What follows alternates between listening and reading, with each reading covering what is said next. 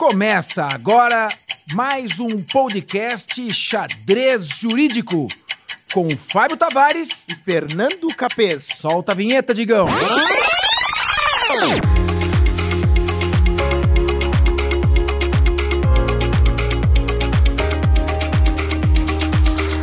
Estimados ouvintes, sejam todos muito bem-vindos. Começa agora mais um episódio do podcast Xadrez Jurídico.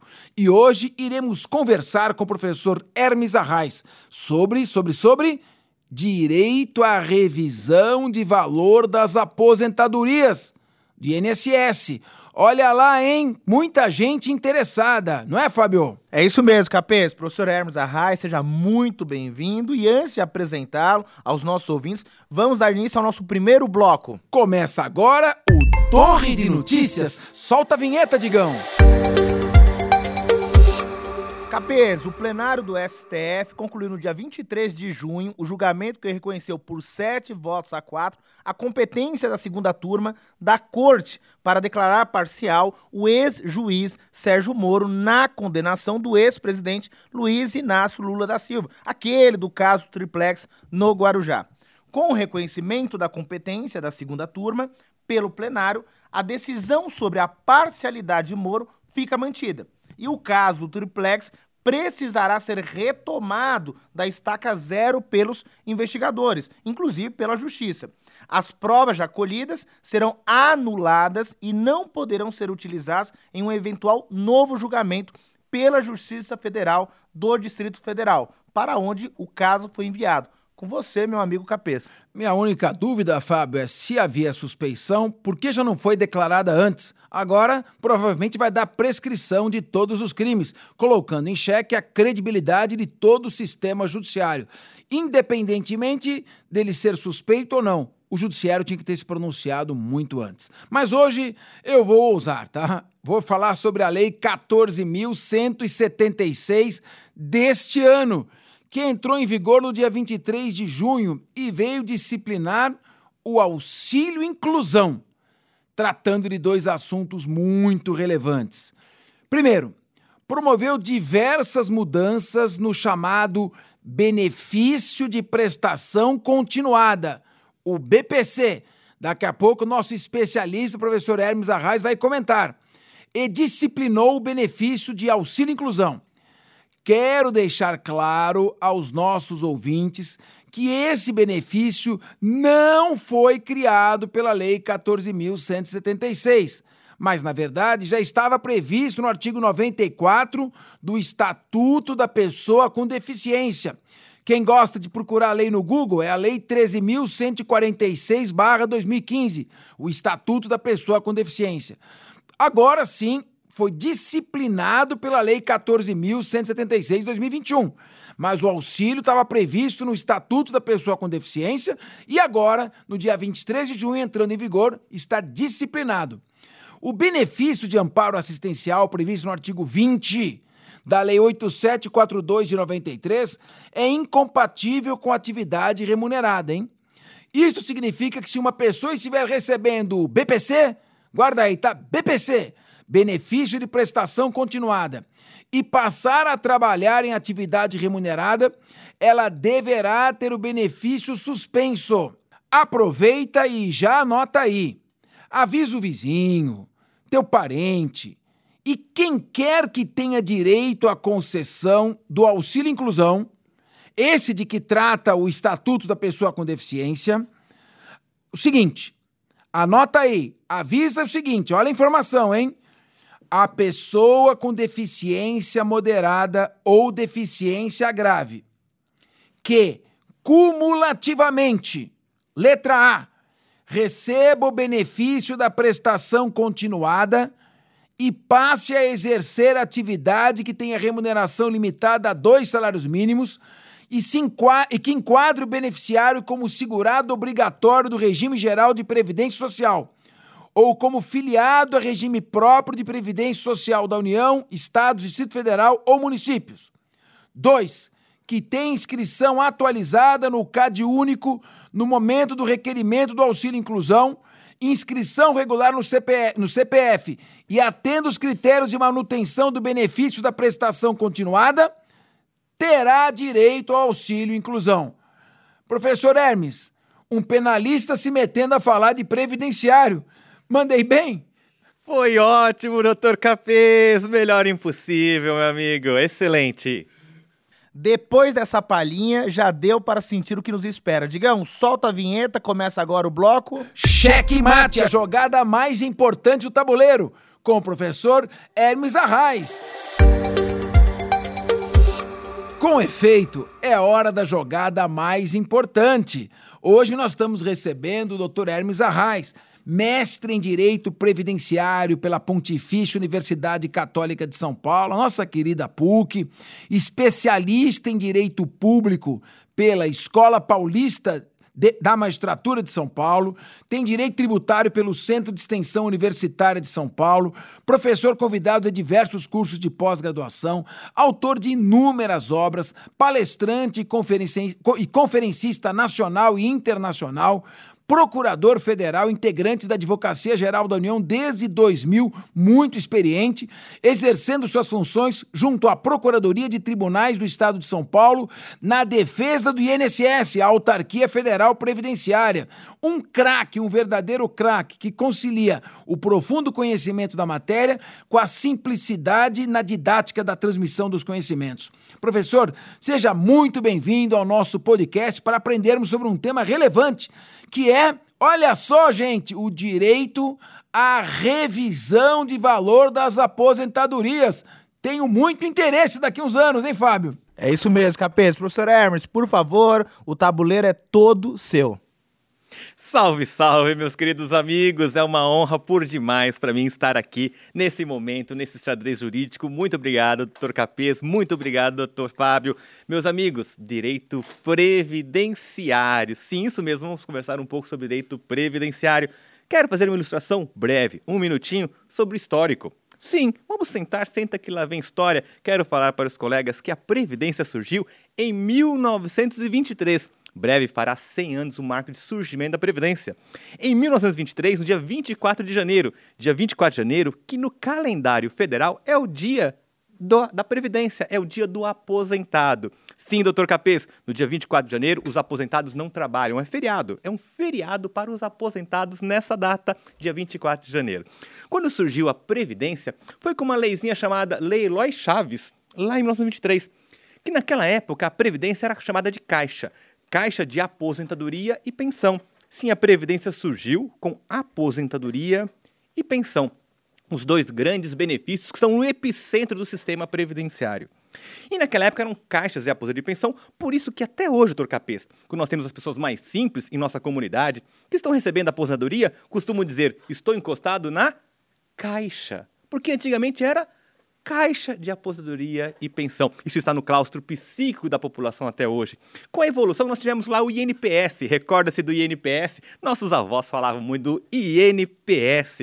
Deixou de ser INPS em 1990, com a criação de uma autarquia federal chamada INSS, o Instituto Nacional do Seguro Social, o INSS.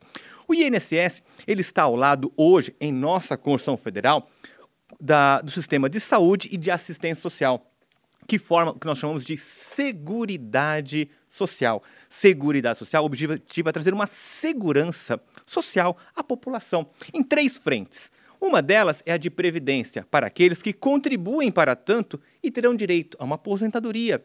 Ou então, ao falecer, deixarão aos seus queridos dependentes uma pensão por morte. Nós vamos ter um outro sistema que forma essa segurança social, que é o sistema de saúde que é um sistema diferente da Previdência porque independe de vida contributiva. Todos têm acesso ao ramo da saúde.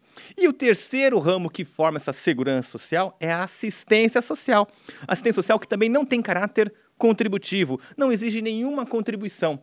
E esse, essa assistência social é destinada às pessoas em situação de vulnerabilidade social, pessoas em situação de necessidade social, como aquelas que o Dr. Capês mencionou na nossa entrada de hoje. BPC, o benefício de prestação continuada, da LOAS, da Lei Orgânica de Assistência Social. LOAS, Lei Orgânica de Assistência Social. A Lei 8.742 de 1993 está previsto na Constituição Federal no artigo 203, inciso 5 da Constituição. Esse benefício assistencial, já introduzido pelo Dr. Capês, ele é destinado a pessoas idosas e às pessoas com deficiência. Lembrando, é um benefício assistencial. Significa dizer, não é aposentadoria, doutor Capês. Isso que nós temos que deixar muito claro a quem nos ouve, porque existe uma certa confusão. O benefício assistencial ele tem natureza não contributiva. Qualquer pessoa que atinja a idade de 65 anos, quer o sexo masculino, quer o sexo feminino, terá direito a esse benefício se comprovada a situação de miserabilidade a hipossuficiência. Nós temos também as pessoas com deficiência, pessoas com deficiência em situação de miserabilidade. Ou seja, não basta ser idoso, não basta ser pessoa com deficiência, tem que comprovar a miserabilidade, que não tem condições de prover a própria manutenção, nem ter a sua manutenção provida pelos seus familiares queridos. Então entra em cena esse benefício que é pago por toda a sociedade no valor certo de um salário mínimo. Esse benefício não tem o décimo terceiro, não tem gratificação natalina, são apenas apenas 12 prestações ao ano.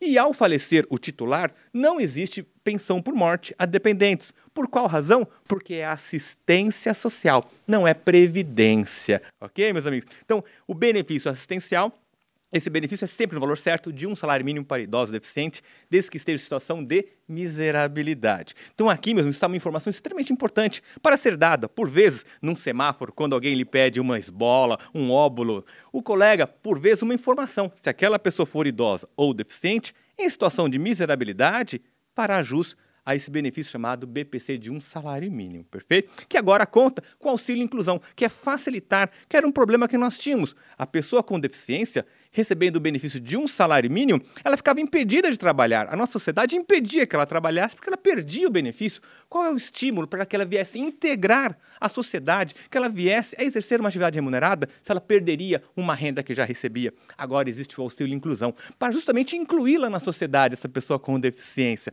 sem esquecer que continua sendo uma pessoa com deficiência. Então a lei realmente caminhou muito bem, a lei 14.176, de parabéns a essa lei, que realmente é algo, um estímulo para essas pessoas no âmbito da assistência social. Vamos então para a previdência. Previdência é a aposentadoria. A aposentadoria e pensão por morte. É, vi, exige vida contributiva. Agora o cenário é outro. Precisa comprovar ter aquele carnê com uma vida contributiva, comprovar um certo número de contribuições para ter direito a benefício, quer seja por incapacidade, quer seja de aposentadoria chamada programável. A aposentadoria programável, aquela que você se programa porque já tem muita idade, muito tempo de vida contributiva, ok? Ou benefício por incapacidade, se você sofreu um acidente ou uma doença que lhe retira a capacidade para o trabalho. Essas aposentadorias, nós vamos falar agora, nesse instante, é o nosso assunto, revisão de aposentadoria. Aqui nós temos que separar dois grupos de pessoas, Dr. Fábio, Dr. Capês, dois grupos. O primeiro grupo eu vou chamar de baby boomers.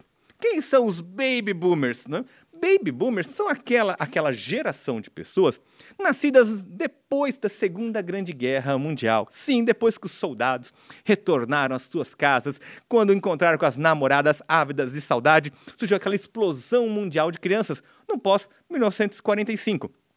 Essa é a geração chamada de Baby Boomers. Quem é Baby Boomer, nascido de 45 até a década de 60, final de 60, esses com certeza já estão aposentados. Para esses que já estão aposentados, os Baby Boomers, para esses importa bastante ao que nós vamos falar sobre situação de revisão da aposentadoria que já recebe. Temos, por outro lado, a geração X. A geração X são aqueles que nasceram já na década de 70, de 80. A geração X são pessoas que ou acabaram de se aposentar muito recente, ou ainda estão para se aposentar, estão na iminência da aposentadoria. Para esse grupo, a geração X, nós temos que falar de planejamento previdenciário. Verificar a sua situação, quando realmente irá se aposentar, convém se aposentar na primeira oportunidade que tiver, ou convém aguardar um pouco mais para melhorar o valor da sua futura aposentadoria. São reflexões que necessariamente deve ter quem? Quem está situado na geração X, que nasceu ali na década de 70, década de 80, ok? Mas vamos falar, portanto, com os baby boomers nesse instante, doutor Fábio, doutor Capês. Os baby boomers são aqueles que já estão aposentados. Você já está aposentado, nós vamos falar agora o valor da sua aposentadoria. Meus amigos, a aposentadoria tem um cálculo antes da reforma da Previdência de 2019 e outro cálculo depois da reforma da Previdência de 2019. Vamos falar então quem já estava aposentado antes do ano de 2019, antes da emenda constitucional número 103 de 13 de novembro de 2019. Essa emenda constitucional trouxe um rigor enorme, mas felizmente quem se aposentou antes valeu o sistema que existia anteriormente. Esse sistema anterior previa um cálculo de aposentadoria que era com base na vida contributiva do segurado a partir de julho de 94 todos os carnês, todas as suas contribuições que ele pagou à Previdência eram consideradas para o cálculo da aposentadoria, desde que fosse a partir de julho de 1994.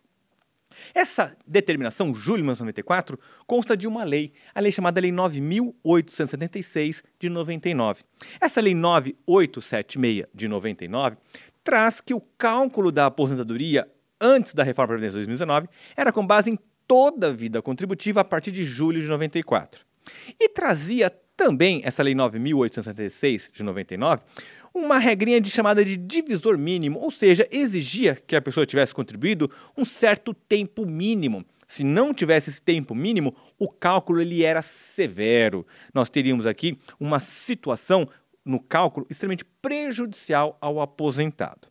Essa situação nós tínhamos que apenas era verificada para os antigos filiados. O que é antigo filiado? A Lei 9.806 chama de antigo filiado quem se filiou à Previdência, quem já estava no sistema previdenciário antes do ano de 99. Para esses, existe a regra de que a vida contributiva apenas a partir de julho de 94 e existe um tal de divisor mínimo prejudicial no cálculo da aposentadoria. Quem sofreu, quem amargou com esse tal de divisor mínimo desta lei, cabe e deve ficar atento uma revisão, que é a chamada revisão da vida toda. Sim, chama-se revisão da vida toda. Por qual razão? Nós temos no Supremo Tribunal Federal, está pautado, foi agora em junho, junho de 2021, iniciou-se o julgamento no plenário virtual do Supremo Tribunal Federal sobre a tese revisional chamada revisão da vida toda. Essa revisão da vida toda busca justamente afastar esse tal de divisor mínimo prejudicial no cálculo, bem como que sejam consideradas as contribuições do aposentado, não apenas a partir de julho de 94, mas, como diz o nome da tese revisional, revisão da vida toda, para que seja considerada toda a vida contributiva. Aquele período contributivo antes de julho de 1994. A década de 80, por exemplo, quem contribuiu na década de 80, para que seja considerado esse período também no cálculo do seu benefício, ok? Chama-se revisão da vida toda. Começou o julgamento no Supremo Tribunal Federal, que em alguns casos, doutor Fábio, doutor Capês, essas revisões fazem com que o segurado que se aposentou com mil, mil quinhentos reais mude, salte para três mil, três mil quatrocentos, três mil quinhentos reais, faz dobrar até o valor do seu benefício. É uma revisão bastante interessante. Essa revisão começou o julgamento, eis que ministro Marco Aurélio, relator, votou favorável aos aposentados. Ele foi seguido por muitos de seus pares, alcançando cinco votos favoráveis aos segurados, aos aposentados. De outra toada, nós tivemos o ministro Nunes Marques, que, por sua vez, disse não, ficou favorável ao governo, no sentido da impossibilidade dessa tese revisional. O ministro Nunes Marques foi seguido também por seus pares. Nós tivemos aqui um empate. Sim, estamos com um empate agora no Supremo Tribunal Federal. Cinco votos a cinco. Quantos são os ministros do Supremo Tribunal Federal? Quantos são? 11, meu querido amigo. E agora? Nada como ter um constitucionalista conosco aqui. Sim, são 11. Então temos o voto de Minerva. Ficou para quem? Ministro Alexandre de Moraes. Sim, doutor Alexandre de Moraes é quem irá dar o último voto. Ele pediu vista, é claro, precisa estudar, porque está nas mãos dele a tese revisional, que é a tese revisional que eu chamo tese revisional do século. Sim, porque abarca todos aqueles que se aposentaram de 1999 até 2019. São 20 anos de aposentadorias concedidas pela Previdência que está nas mãos unicamente do ministro Alexandre de Moraes dizer se sim ou se não. O voto o, o, foi retirado de pauta o processo para análise do ministro Alexandre de Moraes. Poderá retornar no mês que vem ou daqui seis meses, ou daqui um ano, ou quiçá dois anos. Não sabemos quando essa matéria será pautada novamente. Mas é importante que o colega conheça, que o colega saiba. Se você é aposentado, precisa saber. Porque agora eu quero saber como você enxerga na sua vida. O copo d'água está meio cheio ou está meio vazio? Porque afinal de contas, são cinco a cinco. É um voto. Ou será sim ou será não. Mas e se for sim? Se for sim, haverá esse direito à tese revisional. Aí surge uma outra questão. Mas eu posso pedir essa revisão na minha aposentadoria? Existe, por outro lado, no direito previdenciário, assim como em todo direito, a famosa eh, frase: o direito não socorre a quem dorme. Portanto, tardar a requerer um direito ocasiona sua perda. Ou seja, no direito previdenciário existe um prazo de 10 anos. Existe um prazo de 10 anos para requerer revisão da sua aposentadoria. Este é o prazo. Significa, em 2021, quem se aposentou antes de 2011 já, infelizmente, miss the boat. Já perdeu a oportunidade, já está acobertado pelo manto da decadência. Não consegue mais essa tese revisional, ainda que ela venha a ser acolhida pelo Supremo. Somente quem se aposentou depois, em 2011 em diante, que está dentro desse prazo ainda de postular a sua revisão de 10 anos, ok? Mas veja, eu não digo quem está em 2011 em diante que sente e aguarde o Supremo Tribunal Federal finalizar esse julgamento. Por qual razão? O prazo não para, não espera. Se você ficar esperando o último voto do ministro Alexandre de Moraes para depois pensar em pedir a tese revisional, será tarde, estará cobertado pela decadência. Precisa hoje propor ação judicial. Ação judicial que não será julgada, mas vai justamente afastar a decadência. Hoje é o seu momento, hoje é a sua oportunidade. É agora que precisa o colega correr atrás, principalmente quem está ali no ano de 2011. Existem alguns casos de 2010 também que podem ser salvos. Existem, ok? Existem regras que não nos cabe agora, nesse nosso xadrez jurídico rápido, apontar para os colegas, mas o colega precisa conhecer, ok? Recomendo, visitem meu site www.cursosprofhermesarrais.com.br. É isso mesmo, www.cursosprofhermesarrais.com.br hermesarrais.com.br. Lá existem informes mais detalhados sobre essa tese revisional, a revisão da vida toda, ok? Depois é o colega que já ingressou com a ação vai ficar aguardando, simplesmente aguardando. O momento em que o Supremo vai finalizar esse julgamento, quando o ministro Alexandre de Moraes irá trazer, pautar e definir se sim ou se não se disser não a essa tese e o governo obter êxito, obtiver êxito e os aposentados sofrerem a derrota, simplesmente a sua ação será arquivada. Por outro lado, se o voto for sim, se for favorável, obtiver êxito, o colega na sua ação terá a acolhida e receberá uma, um reflexo no valor atual da sua aposentadoria, que irá majorar. Como eu disse, existem casos que aumentam 10, 20, 30, 40, 100% até mesmo essa tese revisional. E aqui o colega ainda receberá os últimos cinco anos de atrasados entre a diferença do que deveria estar recebendo e o que recebeu. É muito interessante. Abra o olho, portanto, chama-se revisão da vida toda. É uma revisão que foi acolhida, registre-se, já no STJ. Um tribunal anterior, que é o Superior Tribunal de Justiça, apreciou é a chamada, o chamado tema 999. Foi acolhido no STJ. É a última instância, é o último momento, é o último suspiro, é o Supremo Tribunal Federal. E estamos no último voto. Portanto, o cheque-mate está por vir. Está por vir nessa tese jornal com o ministro Alexandre de Moraes. Professor Hermes, o nosso público é um público genérico, mas também nós atingimos muitos advogados, promotores, membros da magistratura, só para deixar muito claro para que os nossos ouvintes não confundam com a desaposentação. Professor pode falar um pouquinho sobre Sim, quando nós falamos de teses revisionais, são muitas, existem muitas. Existe a chamada desaposentação, existe uma revisão também chamada Teto das Emendas 20 e 41, são muitas as teses revisionais. Aliás, eu tenho um livro, que é o livro justamente Cálculo de Benefícios Previdenciários e Teses Revisionais, com quase 800 páginas pela editora Saraiva Jur. Essa obra, 2011, 2021, 11 edição, atualizadíssima com a reforma da Previdência, trata em detalhes cada um desses aspectos dessas e de muitas outras teses revisionais. Mas é importante que o colega não se confunda, como bem salientou o doutor Fábio, em hipótese alguma, com a chamada tese que já naufragou no Supremo Tribunal Federal da desaposentação. Desaposentação significa desfazer. Desfazer a aposentadoria. Professor, mas como alguém que conseguiu se aposentar, que não é tarefa fácil, não é nada fácil se aposentar junto ao INSS, depois que consegue se aposentar, pensaria em pedir judicialmente o desfazimento da sua aposentadoria.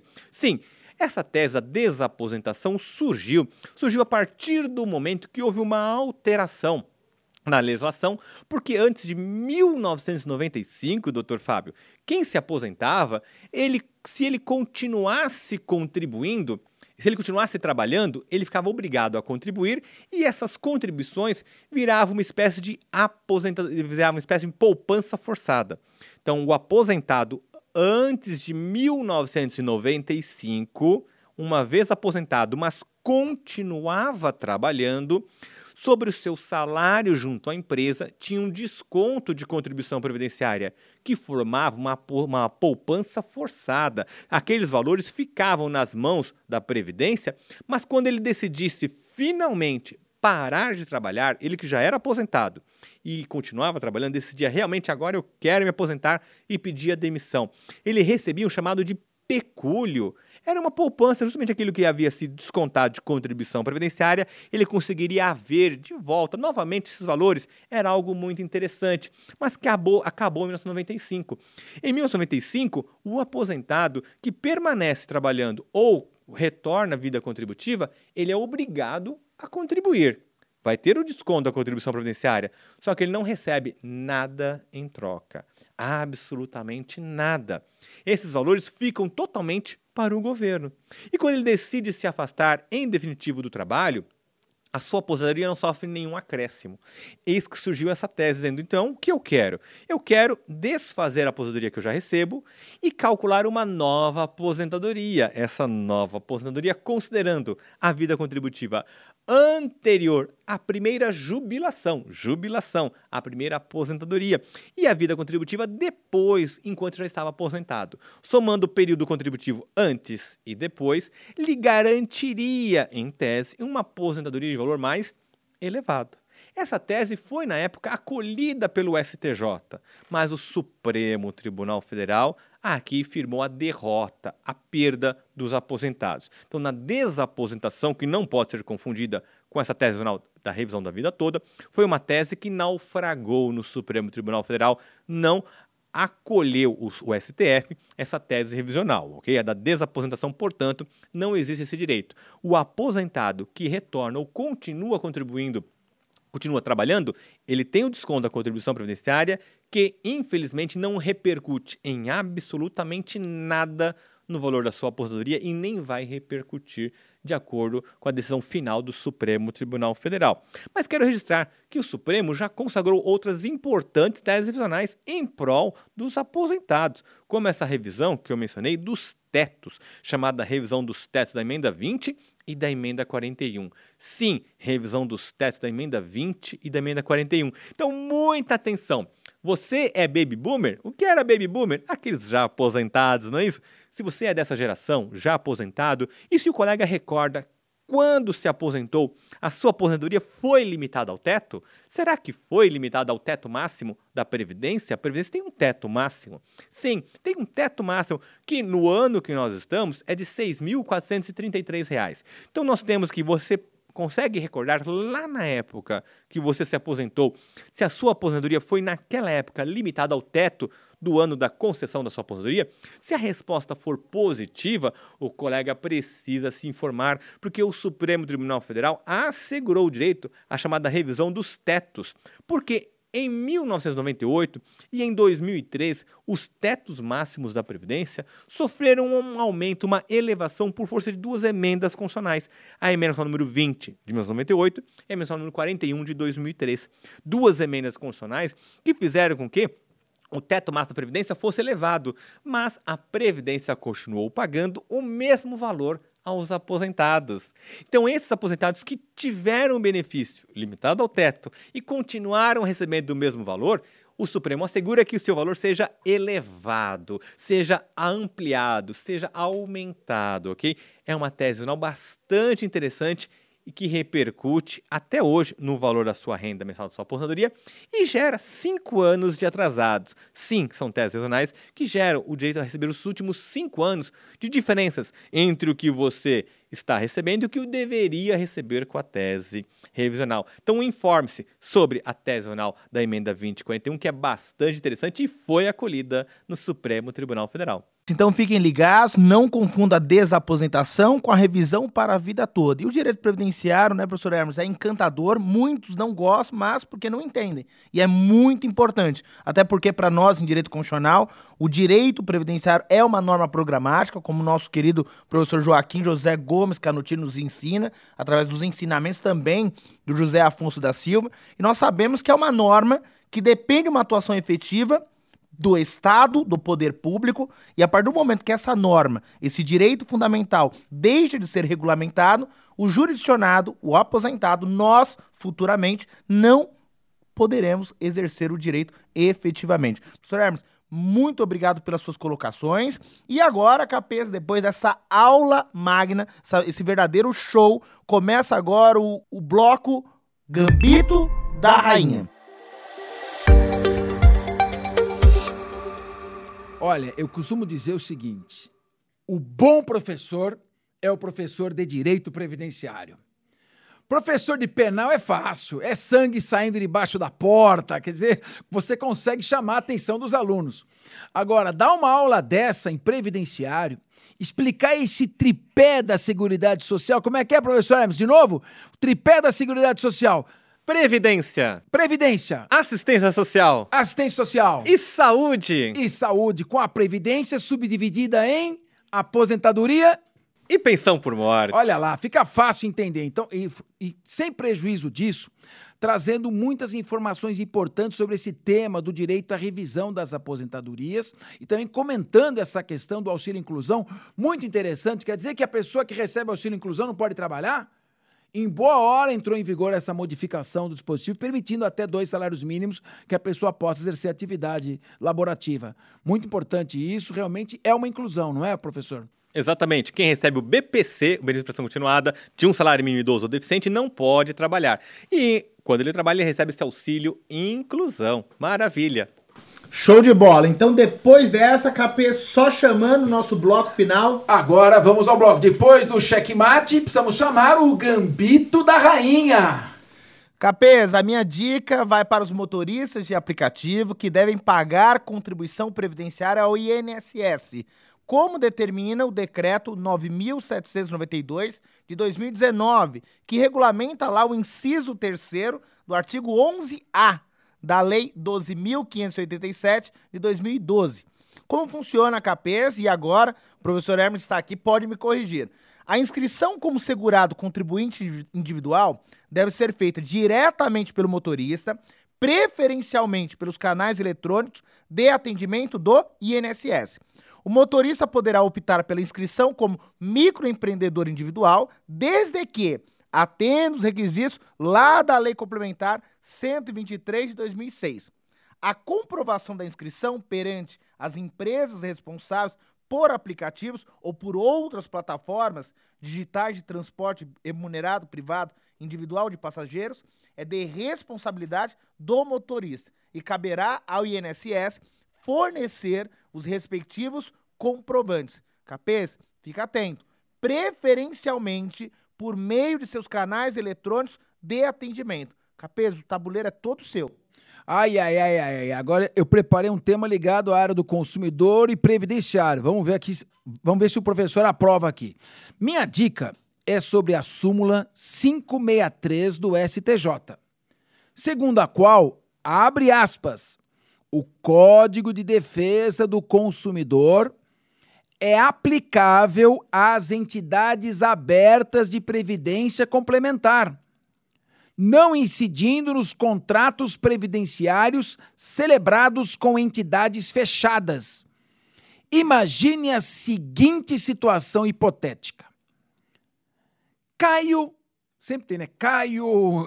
Mévio. Mévio. Tício. Tício, isso mesmo. Então vamos lá. Caio é dentista autônomo e decidiu que não queria ficar dependendo apenas da aposentadoria do INSS.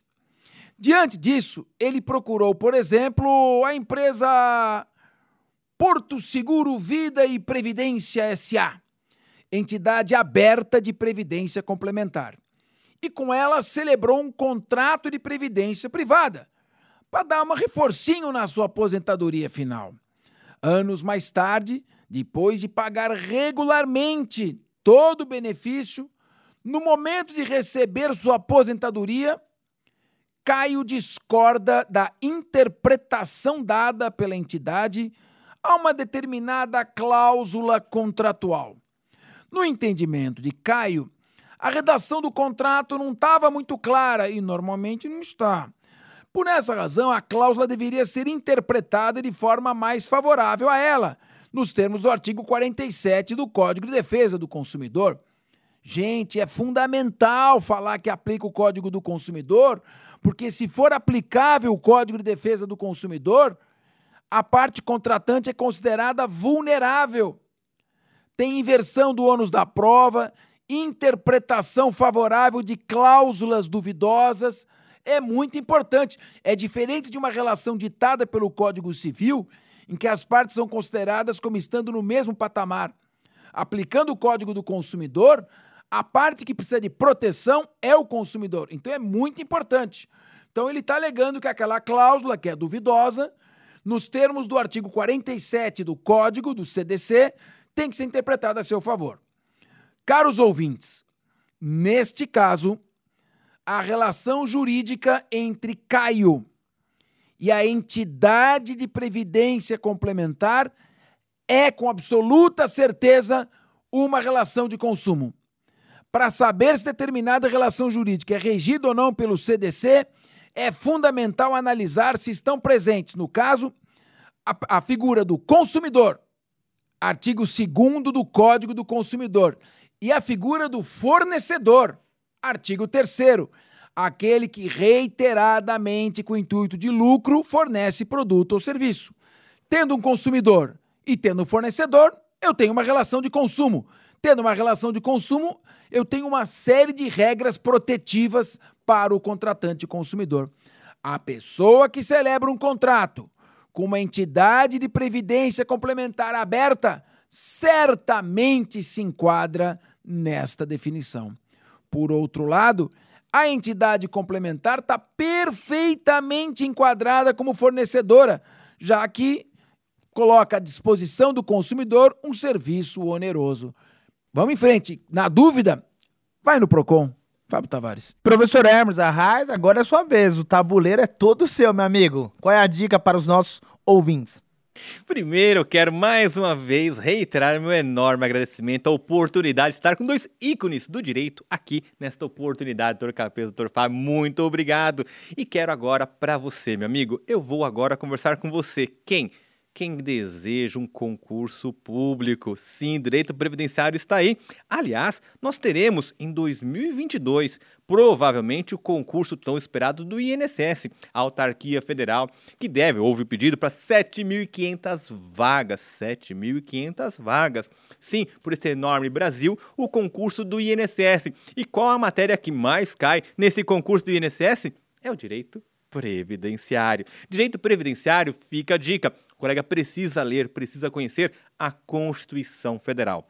Artigo 193 da Constituição até o artigo 204. 193 ao 204 da Constituição e leitura imprescindível. O colega vai ter a Seguridade Social nesses artigos sendo trabalhados. Especificamente, com mais propriedade, o artigo 201 da Constituição sobre a Previdência. Fica a dica também já complementando a dica do Dr. Capês, quando nós falamos previdência, esse símbolo linguístico, ele é equívoco. Quando nós falamos previdência, o colega pode pensar a um só tempo na previdência regime geral, aquele que é administrado pelo INSS, como previdência regime próprio, aquele que é destinado aos servidores públicos, da União, dos Estados e municípios, bem que é regido no artigo 40 da Constituição. E aquela previdência mencionada pelo doutor Capês, que é a previdência complementar. A previdência complementar está no artigo 202 da Constituição Federal. A previdência complementar que vai ter duas espécies, que são como as esfirras. Existem as abertas e as fechadas. Previdência complementar aberta, que aplica-se o de Defesa do Consumidor como bem registrado aqui pelo Dr. Capês nas suas cláusulas e as entidades fechadas, entidades fechadas que não se aplica essa súmula. Então, para você, concurseiro, tem que entender que Previdência é regime geral, INSS é regime próprio, servidores públicos e é Previdência complementar. Obrigatório é apenas o regime geral e o regime próprio. Qualquer pessoa que exerça atividade remunerada, quer na iniciativa privada, quer no regime público, necessariamente está atrelada ao regime público de previdência, o próprio ou o geral. Já a previdência complementar é sempre facultativo, ninguém pode ser obrigado a fazer parte. É por opção, é por desejo, ok? A outra dica agora é para aqueles que atuam no direito, ah, no direito e pretendem migrar para um excelente mundo do direito previdenciário. Você, advogado, precisa conhecer a Lei 8.213 de 1991, a chamada Lei de Benefícios previdenciários. Existe também a normatização, que é um decreto 3048, que é o regulamento da Previdência Social. O decreto 3048 foi agora atualizado pelo decreto 10.410. O decreto 10.410 atualizou o regulamento da Previdência Social que já está de acordo com as regras da reforma da Previdência. Meus amigos, são muitos os pontos com questionáveis controversos. A Previdência, o colega sabe, depois da reforma da Previdência, está inundada de requerimentos de benefícios previdenciários. São milhões de requerimentos que aguardam na fila a sua apreciação. Portanto, é mais do que oportunidade do advogado. Nessa área prestar um serviço, um serviço quer seja de planejamento previdenciário para quem está na iminência de se aposentar, quer seja justamente para verificar a situação desses que aguardam junto ao INSS o seu requerimento, que ultrapassado um prazo, existe um prazo para o INSS analisar o requerimento, não respeitado esse prazo, é cabível a propostura de ação para que no Poder Judiciário repare e conceda o benefício, além das teses revisionais, um excelente nicho que o colega precisa conhecer. Para tanto, para finalizar, recomendo conheça o meu site www.cursosprofhermesarrais.com.br. É o Instituto CPHA, Cursos Prof hermesarrais.com.br, onde lá eu vou deixar aqui um cupom, um cupom de desconto para os cursos, também para os livros. O cupom de desconto é xadrez jurídico. Xadrez jurídico. Quem colocar esse cupom xadrez jurídico 30%, 30%, o Dr. Capês está garantindo aqui 30% de desconto, né? Está garantido, doutor Capês, o seu pedido é uma ordem, 30% de desconto nos cursos lá do site. Meu, muito obrigado, sucesso e direito social seja feito sempre. Muito obrigado pela sua presença. Eu já tive o prazer, capaz, de trabalhar com o professor Hermes em algumas instituições, palestras, congressos, e é sempre muito prazeroso ouvi-lo. Pode ter absoluta certeza, sem desmerecer os demais colegas, mas com certeza é o melhor professor de direito previdenciário desse país. Se não é o melhor é um dos melhores, mas na minha humilde concepção é o melhor sim. Muito obrigado, professor Hermes Capês. Muito obrigado, professor. Foi realmente um privilégio ouvir a sua, sua ponderação, sua fala, seus, a, transmissão, a transmissão dos seus conhecimentos de forma tão profunda e ao mesmo tempo tão simples. Já dizia Renato Alessi que a simplicidade advém do conhecimento profundo, e foi o que o senhor aqui demonstrou. Chegamos então ao fim de mais um podcast Xadrez Jurídico com Fábio Tavares e Fernando Capês. Solta a vinheta e fim de jogo, Digão.